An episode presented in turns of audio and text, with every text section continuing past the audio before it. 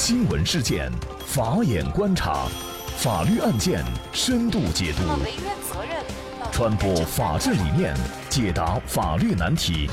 请听个案说法。大家好，感谢收听个案说法，我是方红。今天呢，我们跟大家来关注国内首例发论文收版面费获刑案。那么，更多的经典案例解读，欢迎您关注个案说法微信公众号。那么，在我国呀，很多硕士、博士想要毕业获得学位，就必须要在一定级别的学术期刊当中发表论文；而很多学者、研究员要想评职称、做学术，也必须要在学术期刊中发表论文。因为有着大量的发论文刚需，加之学术期刊经费短缺，要想发表学术文章，就要向学术期刊交版面费，这已经是司空见惯了。那么，甚至还有研究指出，我国学术期刊中收取版面费的占到了百分之九十九。然而，帮期刊征收稿件并收取作者一定的版面费，以及应少部分作者要求将其发表的论文下载打印以后邮寄给论文作者，以便其评职称的行为，竟构涉嫌犯罪。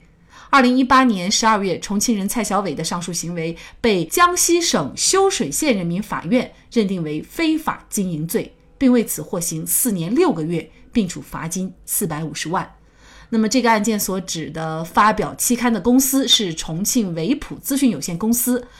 据上游新闻从维普公司官网了解到，维普公司是中国第一家进行中文期刊数据库研究的机构。经过多年的商业运营，维普资讯网已经成为全球著名的中文专业信息服务网站，以及中国最大的综合性文献服务网站，几乎和北京的知网齐名。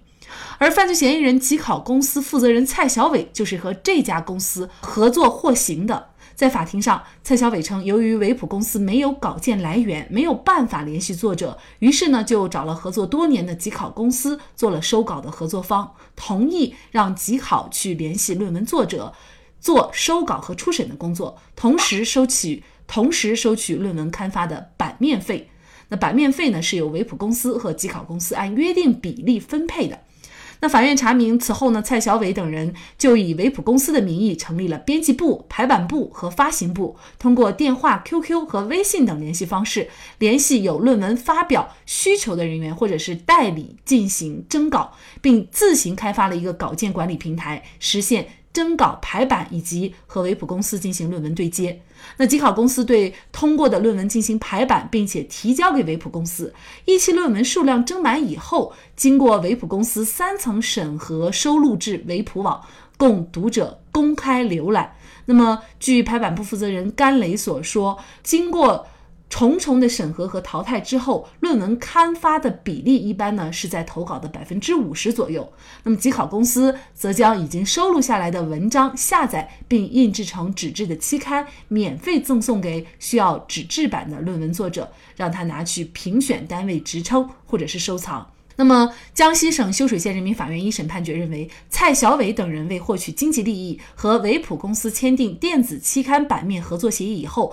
在自己没有取得出版物从业资格的情况下，就以维普相应期刊编辑部的名义从事涉案期刊的出版、印刷、发行活动，属于变相经营涉案期刊。其编辑部未经过审批是私自设立，属于非法经营行为。犯非法经营罪，这个案件一经判决呢，就引发了法学界的热烈讨论。收取版面费如果构成犯罪的话，那么交版面费的学生、老师、学者是否也将涉嫌犯罪呢？就这相关一系列的法律问题，今天呢，我们就邀请重庆百君成都律师事务所律师、法学博士、喜源网发起人。王万琼律师和我们一起来聊一下王万琼律师所代理的陈满案，也曾入选二零一六年度十大无罪辩护经典案例。王律师你好，你好，感谢王律师。那么这个案件呢，蔡小伟等人涉嫌的罪名是非法经营罪。那么首先也请王律师介绍一下，在法律上什么样的行为会构成这个罪名呢？呃，实际上这个非法经营罪呢，是从我们刑法的角度，它是一个妨碍社会管理秩序的一个行为。简单来讲呢，就是说对国家要求取得许可的相关行业，如果没有取得许可的情况下去从事这样的经营活动的，就叫非法经营。但是就是说非法经营呢，实际上是一个小口袋，我们称为小口袋，什么意思呢？就是说这个它的这个具体的罪状其实不是特别明确，因此呢，就是有各种各样的形形色色的非法经营行为。就目前这个咱们这个案子当中啊。把这个蔡小伟和他的集考公司，他所从事的这个行为，他界定为非法经营。他的意思是说什么呢？说他没有取得这个出版发行的资格，出版发行了相关的刊物，以及他不是一个合法合规的编辑部，他以编辑部对外来这个征稿，因此呢，他认为他是一个非法经营的行为。我们就来看哈，就是刚才您所说的，法院认为，呃，蔡小伟等人构成了这个非法经营罪的一个主要的理由，就是他对相应的这个论文进行了一个出版发行。嗯，但是我们从整个案情来看，也就是蔡小伟等人，包括吉考公司，他们所做的就是把已经。在维普网站上发表的这个论文，就是下载打印，然后呢是邮寄给特定的向他们交了钱的，而且是发表了论文的这样的一个作者。那么这个行为，它可能是否属于出版或者是发行，呃，就是非常关键的一个定罪的要点了。那么您怎么看呢？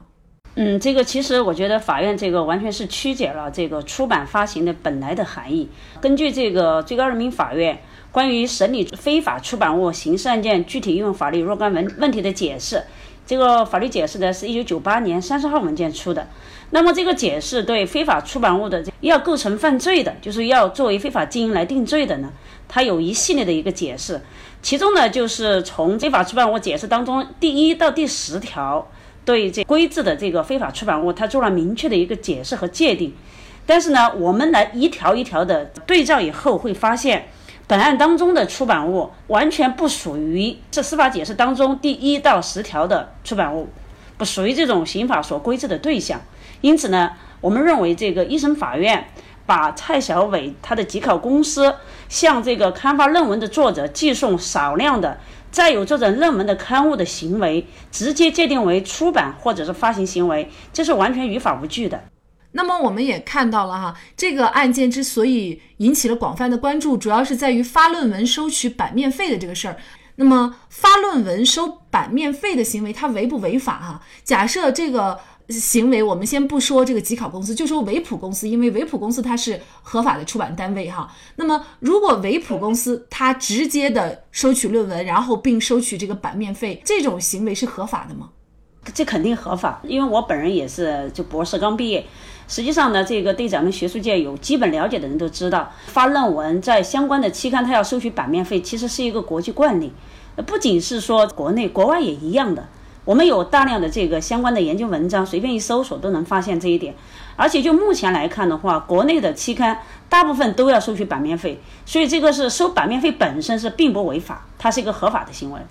我们就说集考公司，那么集考公司他发论文收取版面费，事实上我们之前也介绍，他是和维普公司之间有一个合作协议的，也就是他经过了维普公司的授权同意的。那么他这种行为怎么会涉嫌违法了呢？所以这就是我们觉得一审的判决完全就是没有一点法律依据的地方。那么首先，第一，一审的在审理的当中呢，法院其实也也确认哈，也认可了这个维普公司和吉考公司之间的合作协议。换句话讲，维普的有合法的这个电子期刊刊物，也有合法的这个出版和发行权。那么吉考公司和吉考公司所在的蔡小伟等人，依据双方的协议。那么，接受委托从事这个部分的征稿、主稿这样的一些相关工作是完全合法进行的。而这个至于说你寄送纸质的期刊，就是纸质版，把电子期刊纸质化寄送给作者的行为，也是免费寄送，也不存在是公开出版发行的问题，因为它是向特定的人。寄送少量的这个期刊，因此法院这个认定，我们认为其实他迈过了几个法律上不可逾越的障碍。那么首先就是刚才提到的，你维普本身是一个有电子合法的电子期刊，它可以有出版发行权。那么第二呢，最后的审稿、主稿、定稿也是维普来进行，而作为集考作为合作方，只是根据双方的约定，对前期的征稿来进行一些初步的一些工作。他实际上你看他整个判决，他没有提到维普公司。甚至他都没有提集考公司，直接就是全部归咎为这些人的个人行为。实际上，我们看出来，这些人都是职务行为，而这样的职务行为在法律上是没有被禁止的。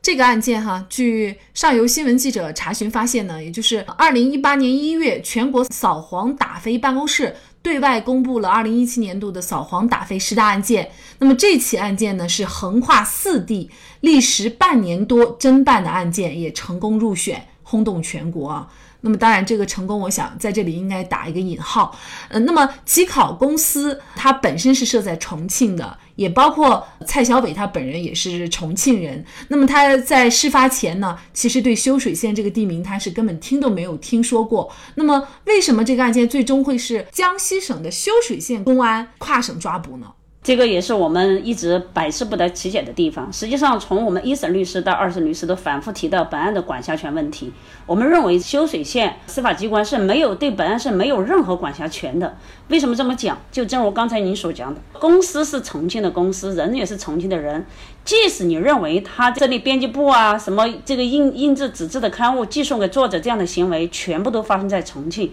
那你江西的修水县司法机关凭什么取得管辖权呢？我们们从你刚才提到的这个所谓的十大扫黄打非案例可以看出，他最初立案的时候是说以某一个人可能实施诈骗行为。来对这个案子取得了管辖，因为这个所谓涉嫌诈骗的这个人叫郭周文。那么说这个人呢，据我们从卷里面反映的材料来看呢，他实际上是一个相当于是一个千千万万当中的一个投稿征稿的一个三级或者四级的代理商的这样的一种情况。他最开始是说以他对进行学术诈骗，那么非法出版论文这种方式来立的案，结果等到把蔡小伟他们这个吉考公司的全部员工抓获以后啊。这个郭正文就很神奇的在本案当中失踪了。后来就是一审律师问他们这个人，呃，去哪了？说是这个人另案处理了。那么另案处理怎么处理的？我们现在不知道。也就是说，我们认为是他实际上用一个就是跟本案其实没有什么关联的人取得了管辖权，然后呢让这个人神奇的消失。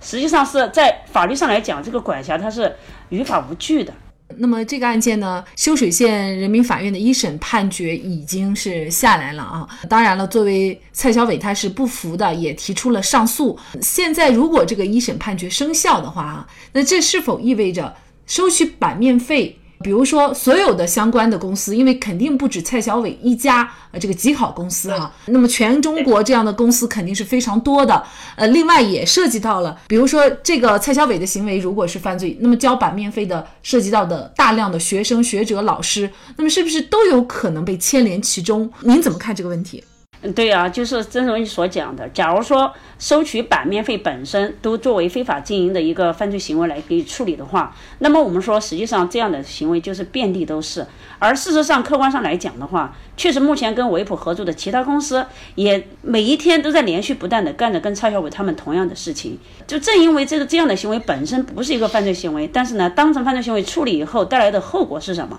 那么是不是意味着这些？因为这个大家知情的，你比如说投稿人，他是知道这个文章刊发是要收取版面费的，那么是不是他们都可能成为共犯呢？全国那么多高校的老师和等到毕业的研究生、博士，那么他们是不是都成为非法经营犯罪的共犯呢？你这个从逻辑上来讲是非常荒唐的。我们认为，就无论是从实体还是在程序，它都存在非常明显的问题。因此呢，我们二审还是坚决的做无罪辩护。我们认为这个蔡小伟他们是无罪的。具体这个案件的二审的情况以及最终的判决会是怎么样的，我们也会继续的关注。在这里呢，也再一次感谢重庆百君成都律师事务所律师王万琼律师。那么，如果蔡小伟等人把已经在维普网站上发表的论文下载打印，并邮寄给特定的发表论文的作者的行为属于非法出版发行的话，那么正如蔡小伟的辩护人所例举的。某学术会议以后，组织方将印制的会议论文集送给参会者的行为，也将属于非法出版发行。那么这也过于荒唐。那么这一案件呢，也被媒体称为国内首例发论文收版面费犯罪的案件。二审判决影响深远，我们也将继续关注。再一次感谢重庆百君成都律师事务所律师、起冤网发起人之一王万琼律师。那也欢迎大家通过关注“个案说法”的微信公众号，具体的了解我们本期案件的图文资料以及往期的精彩案例点评。另外，您在生活工作当中遇到一些法律问题，都欢迎您通过添加幺五九七四八二七四六七幺五九七四八二七四六七这部电话号码的微信号向我们进行咨询和交流。给大家提供法律问题解答的都是我们节目邀请到的嘉宾了，他们都非常的资深、专业和负责任。感谢您的收听，我们下期节目再见。